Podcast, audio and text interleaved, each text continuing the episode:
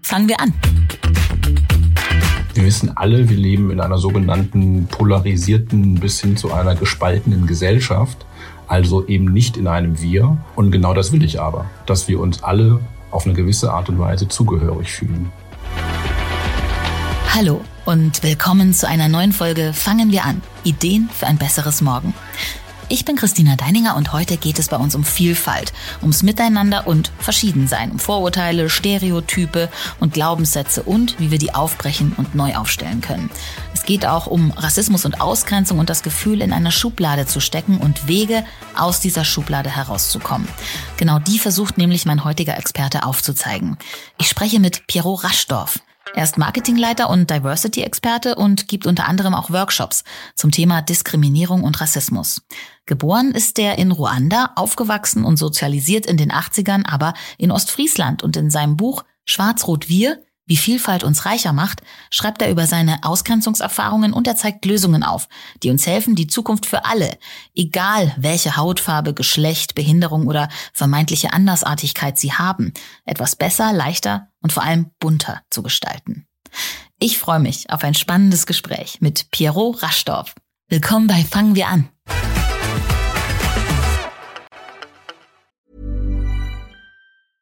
Hiring for your small business? If you're not looking for professionals on LinkedIn, you're looking in the wrong place. That's like looking for your car keys in a fish tank.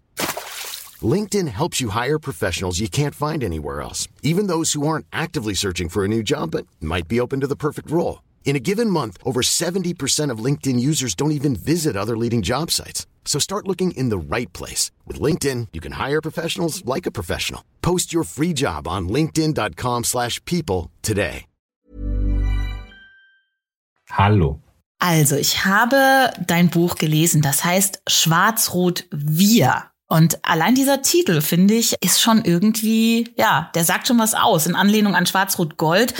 Eine Farbkombination, die bei vielen Leuten Unbehagen auslöst. Wieso hast du ausgerechnet diesen Titel gewählt? Weil es um uns geht. Ich finde das Schöne im Wir in Kombination mit diesem Wortspiel drückt es ganz stark meinen grundlegenden Gedanken aus, dass es uns um, um uns alle geht, um uns alle hier in Deutschland. Daher auch diesen Bezug zur Flagge in Bezug auf, auf, auf das Wir klingt trivial, ist aber, glaube ich, bei vielen Menschen gar nicht so im Kopf. Daher das Wir. Also das ist so ein bisschen so uns eint und eben in der Vielfalt eint. Vielfalt ist ein Thema, ähm, eine bunte Gesellschaft, eine diverse Gesellschaft. Aber also auch ich bin täglich mit Leuten konfrontiert, die sagen, ja, wieso äh, ist doch schon total divers unsere Welt. Was willst du eigentlich noch? Piero, was willst du noch?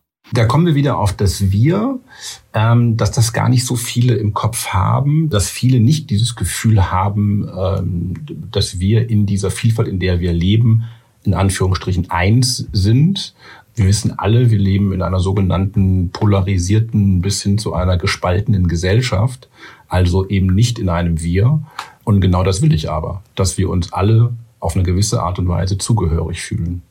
In vielen Köpfen ist eben auch noch nicht angekommen, dass Vielfalt etwas Gutes ist, etwas, das uns reicher macht. Warum sind viele Menschen so bedacht darauf, dass alles in denselben Strukturen immer bleibt und sträuben sich so gegen ja, Diversität vielleicht auch? Naja, die Antwort kann nur wahnsinnig mannigfaltig sein und da kann ich immer nur, steht natürlich ein bisschen ausführlicher in meinem Buch, weil das natürlich sehr facettenreich ist und wahnsinnig schwierig, warum so viele Menschen Angst letztendlich auch haben vor, vor einer sogenannten Vielfalt. Und das hat wahnsinnig viele unterschiedliche von sozioökonomischen Gründen bis hin zur ganz eigenen Perspektive beziehungsweise zur eigenen Sozialisierung, das eigene Umfeld. Das spielt natürlich ähm, da auf eine gewisse Art und Weise mit rein, ähm, warum man sich in der Vielfalt, in der wir leben, sich aber am liebsten abgrenzen möchte und sagen möchte, nein, die gehören äh, zu den anderen. Ja, zu den anderen oder in eine Schublade. Das ist ja auch was ganz, ja, vielleicht auch urdeutsches, dass man Menschen gleich in so eine Schublade steckt. Zum Beispiel in die Schublade ein Mensch mit Migrationshintergrund, was ja auch ein ganz großes Thema bei dir ist, denn du bist laut Definition ein, einer dieser Menschen mit Migrationshintergrund, mhm. was ja schon ein Paradox an sich ist. Denn ähm, wer den hat in Deutschland und wer nicht, das ist ja ganz seltsam definiert. Kannst du das vielleicht mal kurz erklären? Fand ich sehr spannend. Also der ist ja eingeführt worden ähm, im Jahre, glaube 2005 vom Statistischen Bundesamt, um letztendlich die Integrationsverläufe in der Gesellschaft genauer anzuschauen. Und die Menschen, die einen sogenannten Migrationshintergrund haben, die sind nicht in Deutschland geboren oder ein jeweiliger Elternteil, ähm, beziehungsweise haben einen ausländischen Pass. Und das Problem ist gar nicht mal so sehr die Definition des Begriffs, sondern die momentane Deutung dieses Begriffs, vor allen Dingen in Medien beziehungsweise was dann daraus gemacht wurde. Wenn wir jetzt jemanden oder wenn du jetzt jemanden auf der Straße ansprichst und fragst, ähm, was, was fühlst du, sagen wir mal, oder was verbindest du mit dem Begriff Migrationshintergrund, dann kommen wir genau da rein, worüber wir vorhin gesprochen haben, in dieses, das sind doch die anderen. Gehören die eigentlich überhaupt zu uns? Es hat schon eine sehr negative Konnotation. Und das ist letztendlich das grundlegende Problem mittlerweile an diesem Begriff. Deswegen würde ich eigentlich auch eher auch sagen, hm, Migrationserfahrung. Das klingt auch ein bisschen schöner. Vor allen Dingen vor dem Hintergrund, was bringe ich eigentlich letztendlich mit? Ist es denn ähm, auch von der Definition her, denn gerade wenn ich jetzt meine eigene Tochter an, anschaue, die, die aufgrund nur alleine, dass ich diesen sogenannten Migrationshintergrund habe, weil eine Staatsangehörigkeit, eine Deutschstaatsangehörigkeit halt nicht durch Geburt bekommen habe, sie automatisch in diese Definitionskategorie drin steckt, das ist, das ist ja irgendwie verkehrt. Das fühlt sich überhaupt nicht richtig an. Ähm, vor allen Dingen, weil letztendlich der Begriff dann doch auch noch falsch, eine falsche Bedeutung unterliegt, falsch konnotiert wird. Und daher passt dann eher Migrationserfahrung beispielsweise besser. Da würde sie dann beispielsweise gar nicht runterfallen. Ähm, weil was heißt das denn eigentlich dann letztendlich gesehen konkret?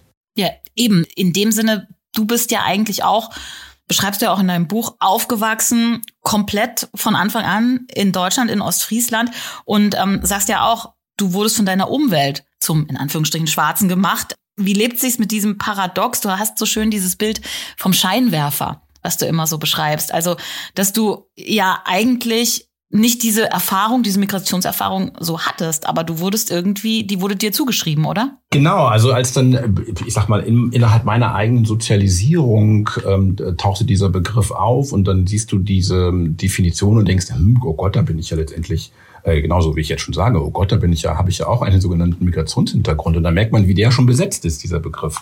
Und dieses, aha, anscheinend gehöre ich dann wohl nicht ganz ähm, dann dazu. Und man merkt in dieser ganzen Debatte, es geht also auch sehr stark um Gefühle. Klingt dann immer so ein bisschen ähm, soft, ein bisschen trivial, aber es ist natürlich der wichtige Punkt, wenn es darum geht, sich irgendwie zugehörig, sich wertgeschätzt äh, zu fühlen, ähm, etc., sich gut zu fühlen, ganz simpel ausgedrückt. Der Scheinwerfer ist ein bisschen ein anderes Thema, aber ja, ähm, ähm geht da geht da auch rein.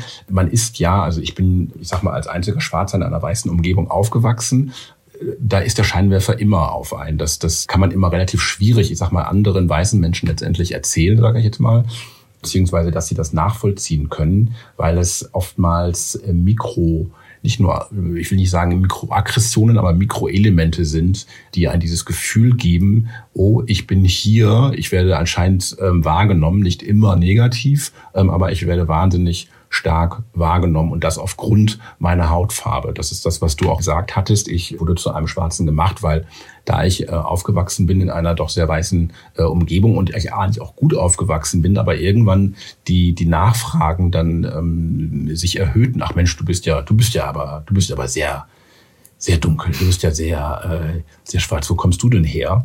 Kommt dann dieses dann doch unangenehme Aha-Momentum von ähm, hm, da ist also irgendetwas, da ist also etwas, was anders ist. Bin ich jetzt irgendwie anders als, als du, als ihr? Da benutzt du ja auch diesen Begriff Othering. Was, das ist ja so eine Art Fachbegriff dafür, oder? Was, was bedeutet das? Genau, diese, die, die letztendlich die, die Fremdgruppenbeschreibung. Also da gehen wir wieder in die, in die Sprache rein. Wie drücke ich mich innerhalb der, also ganz allgemein, innerhalb meiner Sprache aus? Oder was gibt es letztendlich für Begriffe für äh, Fragen in Umgang, wie ist der Dialog, die Kommunikation und schließe ganz unbewusst Menschen dadurch aus. Das kann man immer gut ausmachen an solchen Fragen wie, wo kommst du her, die, die so harmlos daherkommen, oftmals gar nicht negativ intendiert sind, aber leider immer auch ein, das ist dann immer so ein bisschen der Kontext, wie ist denn dann der jeweilige Dialog? Danach, die Frage als solches ist ja gar nicht das Problem. Nur Beispiel, wenn ich, ohne dass ähm, man nachfragt, wie heißt du eigentlich, Pyro, wenn es einen Kennenlernprozess gar nicht gibt und, und, und, und, und, und, und, also eine, eine quasi eine Nähe aufgebaut ist, äh, von vornherein gleich schon mal gefragt wird, du, wo kommst denn du eigentlich her? Jetzt sag doch mal. Also, da, da weißt du ja schon so ein bisschen, beziehungsweise das ist ja keine wertfreie Frage gewesen, so, ähm, sondern eine, eine Frage, die ja eigentlich schon sagt, ja, das glaube ich nicht, dass du jetzt irgendwie äh, äh, von hier in Anführungsstrichen kommst. Wenn ich jetzt so persönlich fragen darf, stört es dich? Ärgert es dich immer noch oder wie handhabst du das jetzt in, heutzutage, wenn dich jemand äh, das fragt, ganz platt und, und gerade raus? Sagst du dann genau das, was du mir gerade erklärt hast? Fände ich gut. Nein, nicht immer. Ist ja auch dann anstrengend. Ich muss auch, ähm, ich sag mal, gut leben oder das darf man auch nicht vergessen. Also mir, ähm, A, mir geht's, mir geht's gut, aber auch damit es mir gut geht, kann ich einfach auch nicht jedes Mal in eine erklärende, professuale Art schlüpfen und, und ähm, dann erklären, was jetzt daran nicht in Ordnung ist. Wie gesagt, diese, äh, speziell diese Frage, die ist ja, wie gesagt, per se ja nicht so wahnsinnig schlimm. Ich weiß ja, woher es rührt.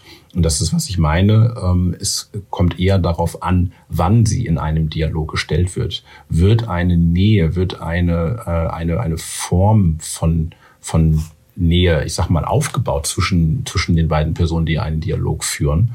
Ähm, gibt es ein Interesse an meiner Person oder will man eigentlich von vornherein sagen, ähm, ja, du, du kannst ja dann dafür ja wahnsinnig gut Deutsch.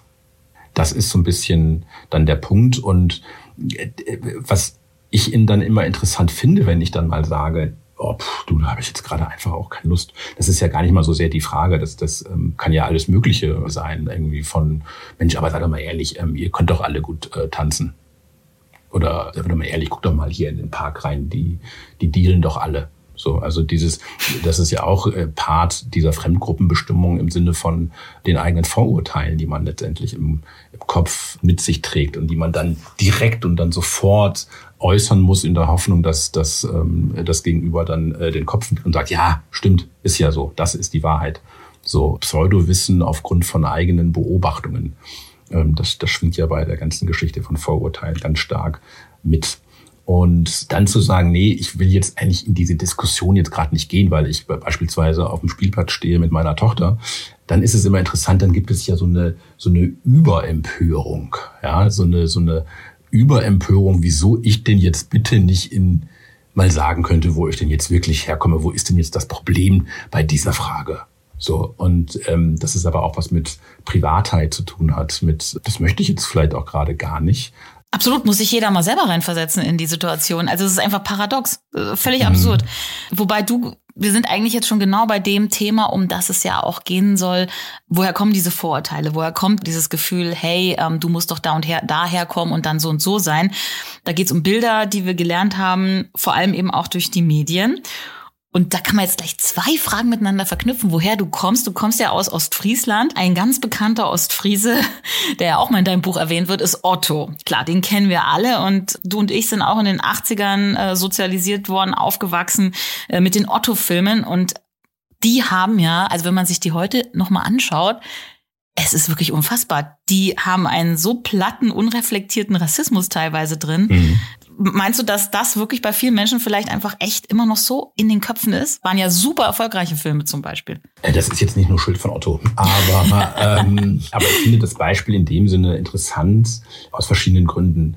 Beispiel einmal, dass auch zu der damaligen Zeit, ähm, also Otto der Film und man kennt diese, ähm, man kennt diese, diese, diese Szene mit den schlimmen Bezügen letztendlich gesehen zum, zum Sklavenhandel. Mhm. Und A, es ist überhaupt noch nicht mal lustig. Der ganze Film ist ja, ähm, wenn man den Humor von Otto mag, und ähm, ich mochte ihn damals als Kind auf jeden Fall sehr, habe ich ja innerhalb des gesamten Filmes doch sehr, sehr viel gelacht.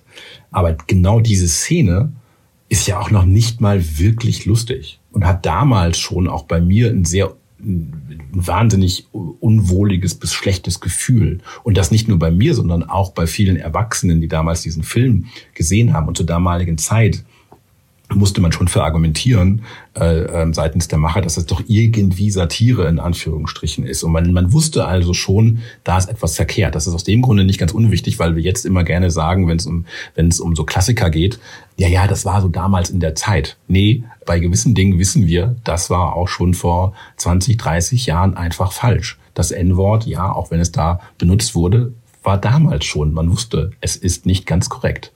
Und das ist interessant. Wie gesagt, es ist einfach auch nicht lustig, aber es geht letztendlich um die doch auch äh, Selbstverständlichkeit die Selbstverständlichkeit letztendlich, wie man mit Rassismus umgegangen ist, ist ein Zeichen dafür, wie es hm, in unserer Gesellschaft verfestigt ist, ähm, bis heute, ähm, gerade dann immer auch dann beim, beim Punkt von, von Humor. Das kann man ja mal machen, ist ja auch irgendwie witzig. Man kann ja auch überspitzen, keine Frage.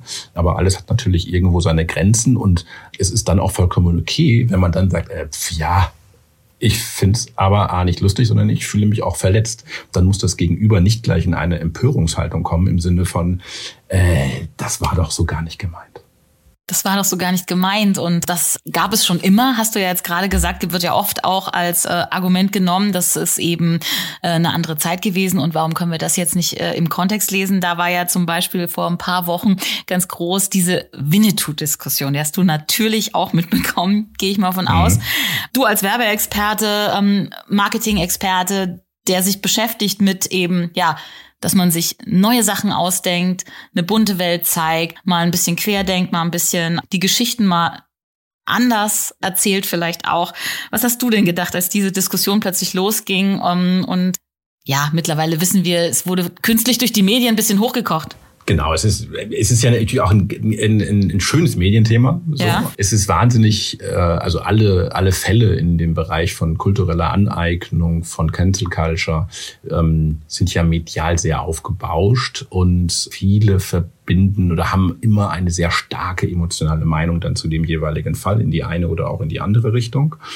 Und was ich äh, dabei ähm, gedacht habe, war ähm, zuallererst, wir brauchen mal ein bisschen mehr Sachlichkeit innerhalb dieser gesamten Debatte. Und das kann man, äh, oder das würde ich sagen, kann man für alle diese Fälle äh, sei es jetzt die, die Reggae-Band mit Dreadlocks, die ausgeladen wurde, ähm, oder, oder, oder, äh, brauchen wir erstmal ähm, mal ein bisschen Ruhe. Das ist, glaube ich, auch, für, ich finde, einer, also das ist auch der ein Tenor in meinem Buch. Wir müssen bei einigen Themen ein bisschen mehr innehalten äh, mal ein bisschen mehr innehalten und ähm, vielleicht auch mal schauen, woher kommt etwas.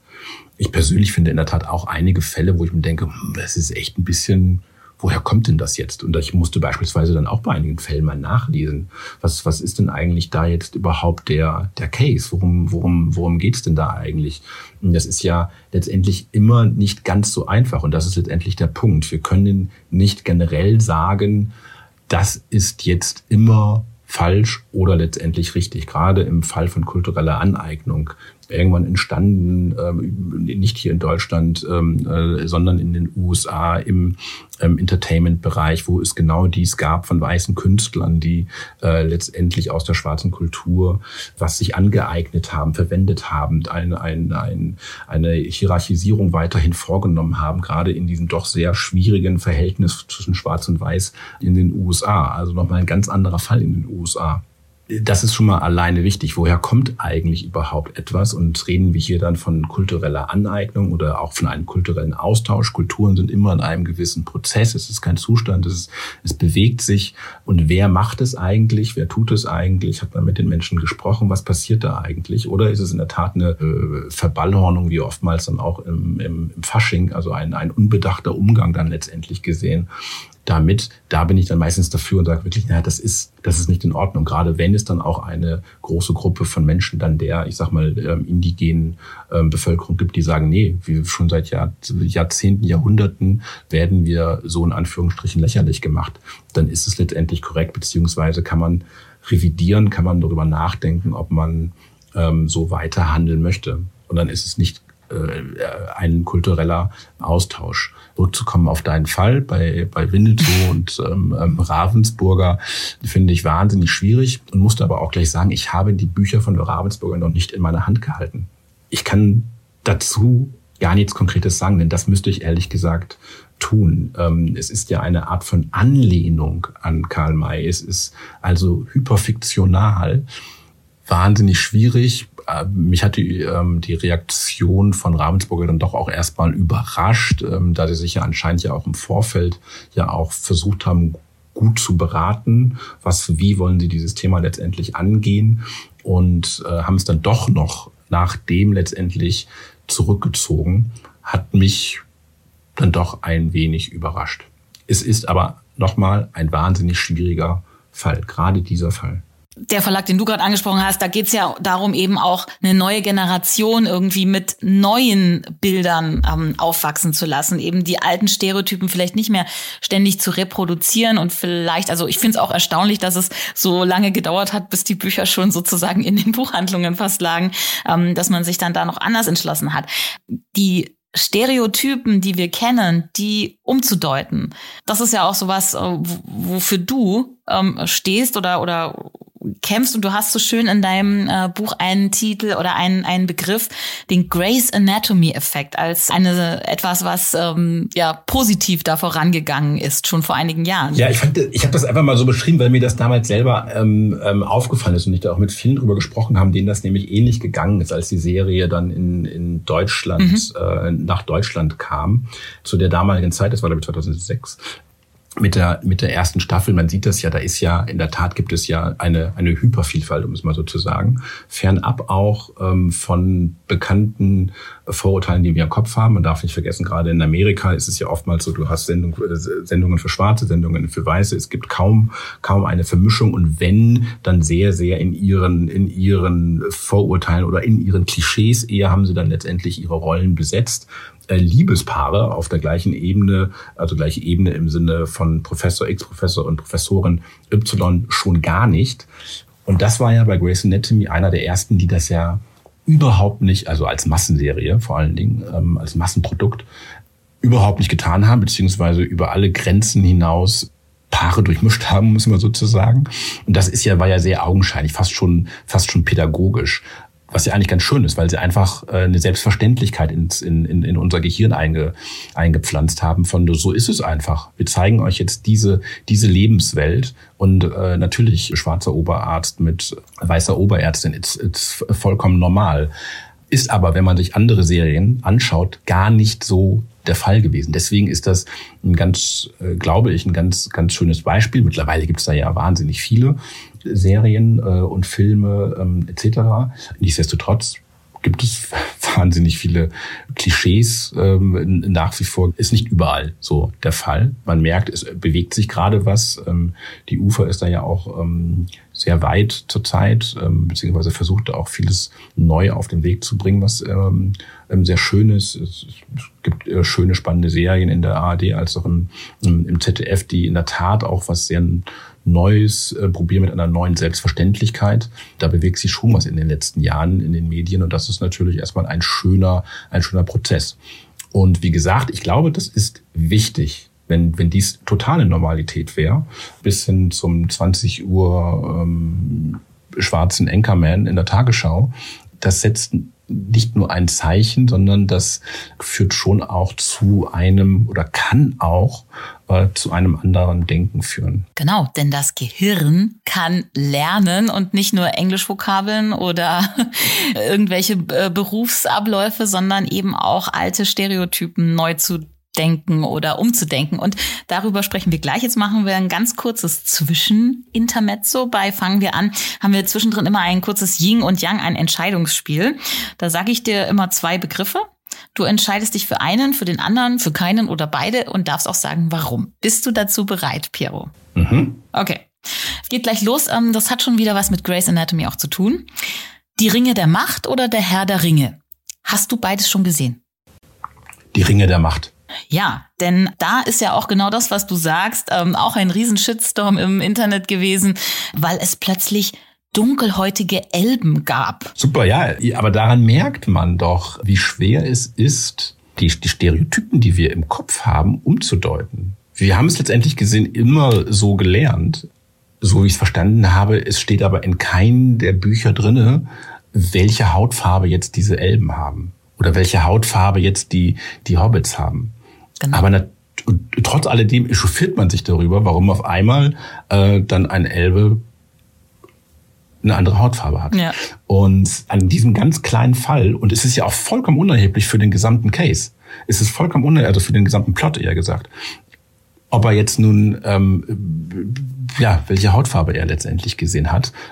Und daher ist es so wichtig. Man merkt es gerade an solchen, ähm, wie, Entschuldigung, doch relativ dämlichen Kommentaren. Absolut. Und ähm, den schönsten Kok, also Konter auf so einen Kommentar fand ich, ich muss dich enttäuschen, es gibt nämlich überhaupt keine Elben in Wirklichkeiten. Das fand ich sehr, sehr schön. Ja, stimmt. Genau. Ähm, nächstes Paar, platt oder bayerisch? Ja, natürlich platt. Natürlich, also, obwohl du in Bayern lebst. Ja, ich, ich mag alle äh, Bayern, aber Ostfriesland beziehungsweise der hohe Norden, das, da, das, da, da liegt ja natürlich mein Herz. Marketingstrategie konzipieren oder Buch schreiben? Nun ja. Schwierige Frage jetzt. Ähm, ich würde sagen, Buch schreiben. Okay. Bewerbung mit oder Bewerbung ohne Foto? Die Zukunft liegt bei ohne Fotos. Ja? Natürlich. Meinst du, das ja, wird passieren? Natürlich. Naja, in Amerika ist es schon gang und gäbe und, ähm, und es ist, äh, wie gesagt, es ist ja ein gutes Austricksen, dass wir ähm, nicht in unserer Faulheit verfallen und gleich sagen, ach Mensch, der, die sieht ja irgendwie schön aus oder äh, sieht ja genauso aus wie ich, deswegen nehme ich ihn. Äh, was man ja zum Beispiel ganz gerne, ganz gerne tut. Und das ganz ungeachtet jetzt auch der, der, der Fotos im, im, im CV. Es gibt ja die sogenannte soziohomogene Reproduzierung. Also sprich, das sieht man ganz oft bei, bei männlichen Chefs, die dann andere einstellen, die ungefähr so ähnlich sind wie sie. So nach dem Motto, ich stelle den Typen jetzt ein, weil mit denen könnte ich auch gerne oder gut ein Bier trinken. Das fühlt sich irgendwie ganz gut an. Ist verständlich. Ich denke gerade nach, habe ich sowas auch schon mal gemacht?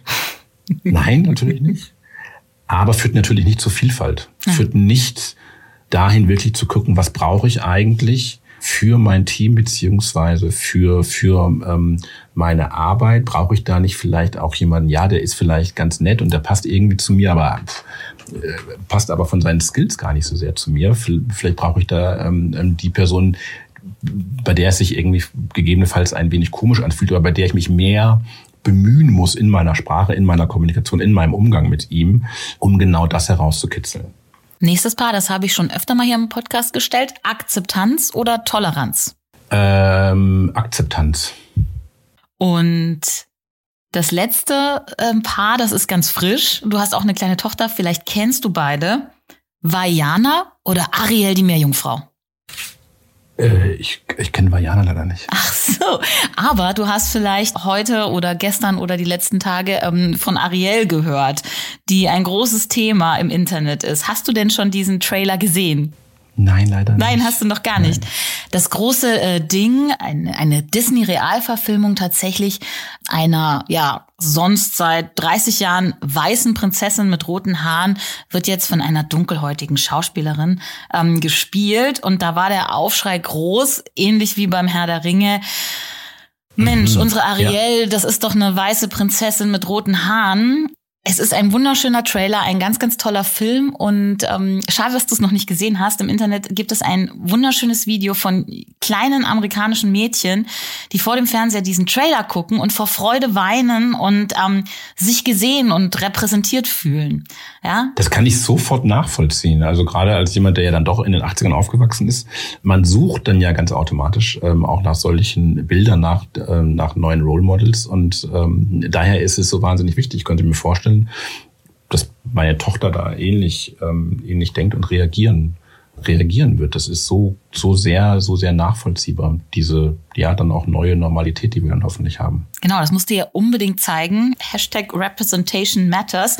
Das ist jetzt gleich meine nächste Frage, ähm, weil dir geht's ja auch darum, ähm, dass Firmen eben nicht nur davon reden, äh, dass sie bunt und divers sind, sondern eben auch was tun. Macht Disney da jetzt gerade was richtig? Denn generell ist das ja Vorschlaghammer und viele Disney-Fans sagen jetzt, nee, das schaue ich mir nicht an. Ja, es ist immer so eine Art von Risikobewertung, könnte man sagen. Wie, wie gehe ich dann mit so einem äh, mit so einem Fall um, dann für so ein Unternehmen? Aber ich glaube, dass es schon die Zukunft ist und nicht nur. Ähm, ich bin da aber auch ähm, sehr klar, ob die jetzt alles immer nur aus moralischen Gründen machen, würde ich jetzt auch bezweifeln. Sie wissen letztendlich, dass sich die Gesellschaft verändert. Sie wissen, wer ihre zukünftige Zielgruppe ist und sie wissen, dass sie da letztendlich gesehen auch darauf reagieren müssen. Wenn sich da jetzt einige ältere weiße Herren, die Journalisten sind, dann darüber aufregen, können, können sie vielleicht auch denken, so what?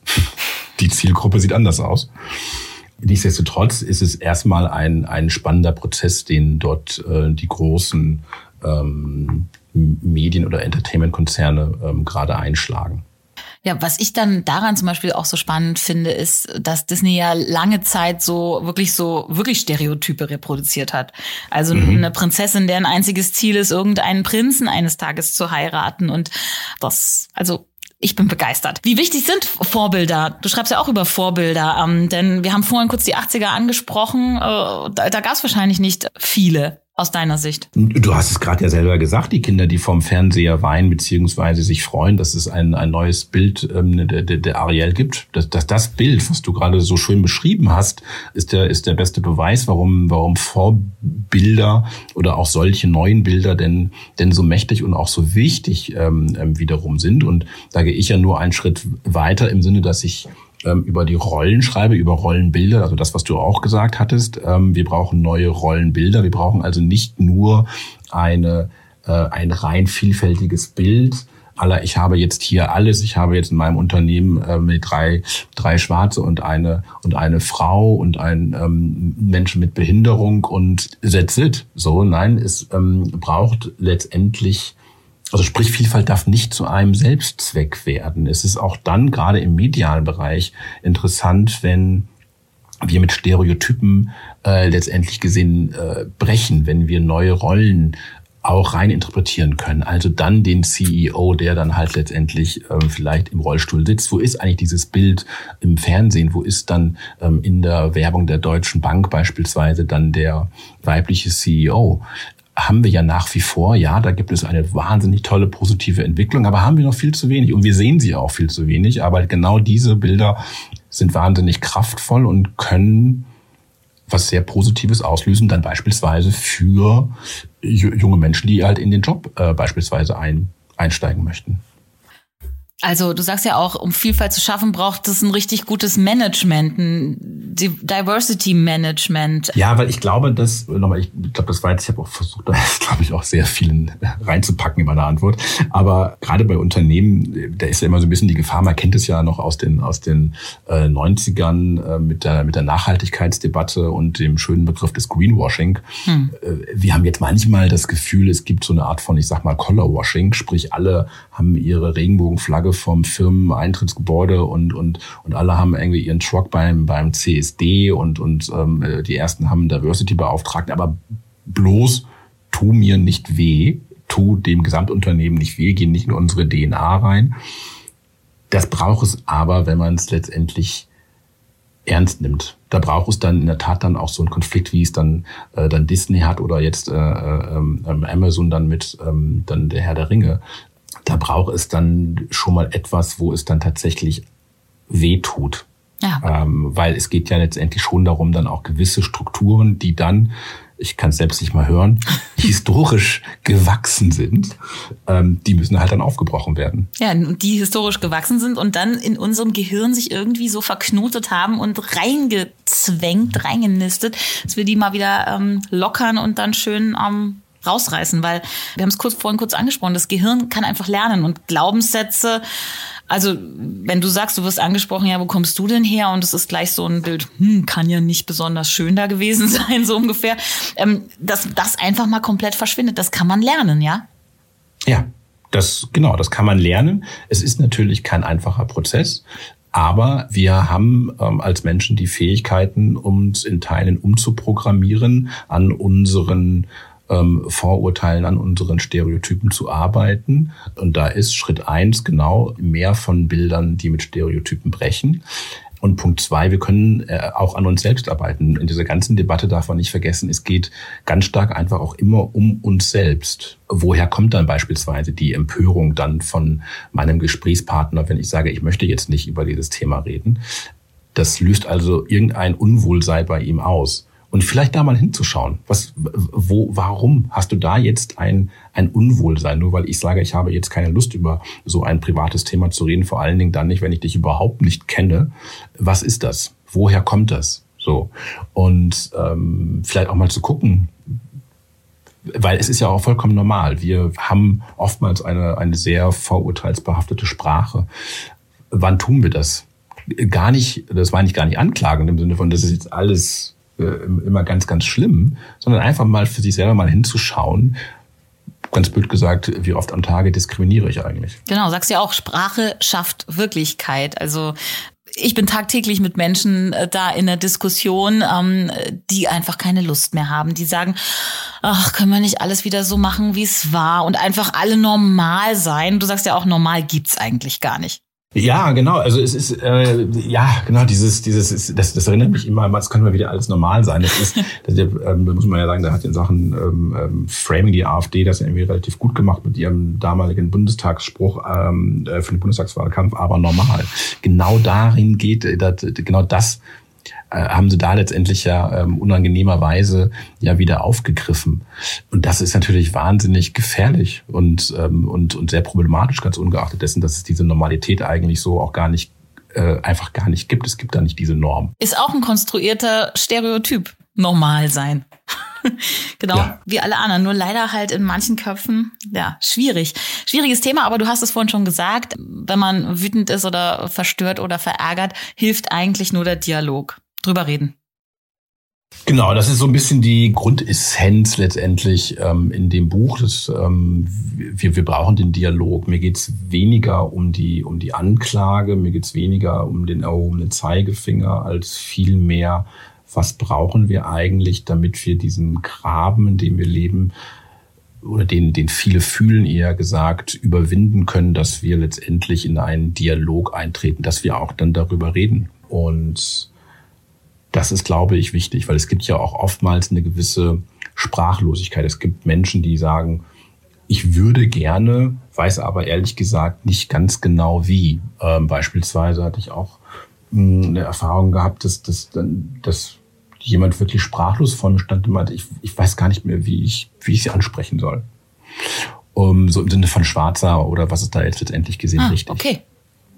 Und ähm, man hat dann beispielsweise einfach auch vergessen, äh, obwohl es, ähm, obwohl ähm, die, die Person nicht unsympathisch rüberkam, ganz normale ähm, Höflichkeitsformen anzuwenden. Im Sinne, ist, also spricht man darüber nachzudenken, ist es eigentlich notwendig? Warum, warum will ich das eigentlich nicht wissen? Aber was, was will ich jetzt eigentlich? Will ich jetzt eigentlich diese Person kennenlernen? Wie komme ich eigentlich überhaupt in dieses, in dieses Gespräch rein? Und natürlich wusste die Person, dass das N-Wort irgendwie nicht ganz, äh, nicht, nicht ganz so in Ordnung ist. Aber trotz alledem brauchte es dann doch eine sehr, sehr intensivere, sehr intensiveren Dialog und Erklärung, warum das dann so ist. Und, und dann kommt dann erstmal so eine Art von emotionaler Gegenwehr. Ja, aber, das erstmal da wieder in, kurz innehalten vielleicht kurz innehalten. Wäre das auch vielleicht deine Vision im Hinblick auf gelebte Vielfalt? Am Ende fragen wir immer unsere Gäste nach einer Vision für die Welt von morgen, Piero, in der wir uns alle wohl und sicher fühlen können. Wie sieht die für dich aus?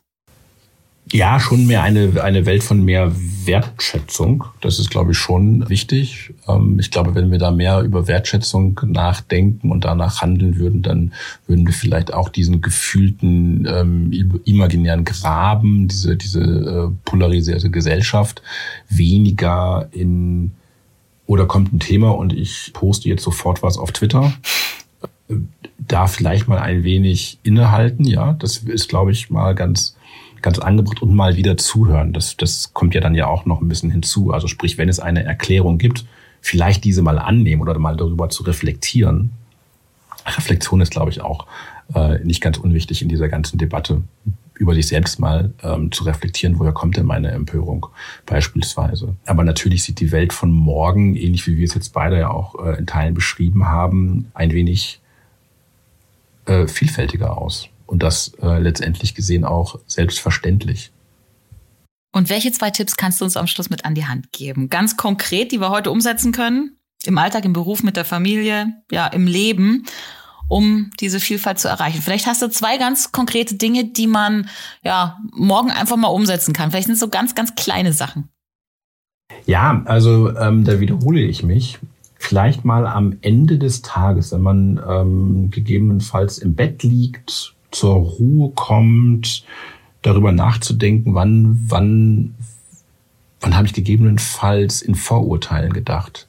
Wann war ich vielleicht in meiner Sprache auch nur ein bisschen diskriminierend? Da auch mal richtig selbstkritisch zu sein. Das geht bei Kindern ganz gut, glaube ich. Die beleidigen ja ganz gerne mal äh, auf dem Schulhof etc. Wenn die einfach mal dann darüber auch nachdenken, die können das auch sehr gut dann auch formulieren und sagen, oh Gott, ja, habe ich gemerkt. Äh, das musste ja dann wirklich nicht sein. Und dieses selbstkritische Nachdenken, ich glaube, das, das ist schon eine ganz spannende, eine ganz spannende Aufgabe. Und ich glaube auch immer dann, wenn man dann im Bett liegt und darüber nachdenkt und sich denkt, naja, nee, das, das war jetzt nicht so schlimm, das war es dann wahrscheinlich. ja, ich glaube, das, das, das wäre, glaube ich, so ein bisschen, so ein bisschen mein Tipp und ein Punkt zu, zuhören.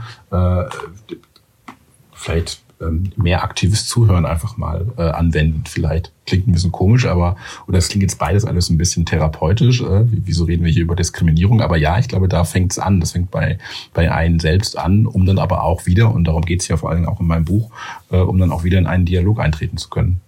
Ich habe den Dialog mit dir heute sehr genossen. Vielen Dank für das Gespräch. Ich danke dir. Vielen lieben Dank. Das war Fangen wir an. Ideen für ein besseres Morgen. Wenn ihr neugierig geworden seid und Lust habt auf mehr, Pierrot Raschdorfs Buch Schwarz-Rot-Wir, wie Vielfalt uns reicher macht, ist aktuell bei Mosaik erschienen. Ich bin Christina Deininger und ich freue mich, dass ihr dabei wart. Ich hoffe, ihr habt was mitgenommen und fangt vielleicht wirklich spätestens morgen an, was in eurem Heute für unser aller Zukunft zu verändern. Achtet auf eure Sprache. Haltet öfter mal inne, entlarvt eure eigenen Stereotype und fangt an, sie mit neuen Bildern zu verändern. Wir freuen uns über eure Rückmeldung. Am meisten natürlich über eine Bewertung auf der Podcast-Plattform eurer Wahl oder per Mail an podcast@penguinrandomhouse.de. Ja, und jetzt einfach abonnieren und keine Folge mehr verpassen. Fangen wir an.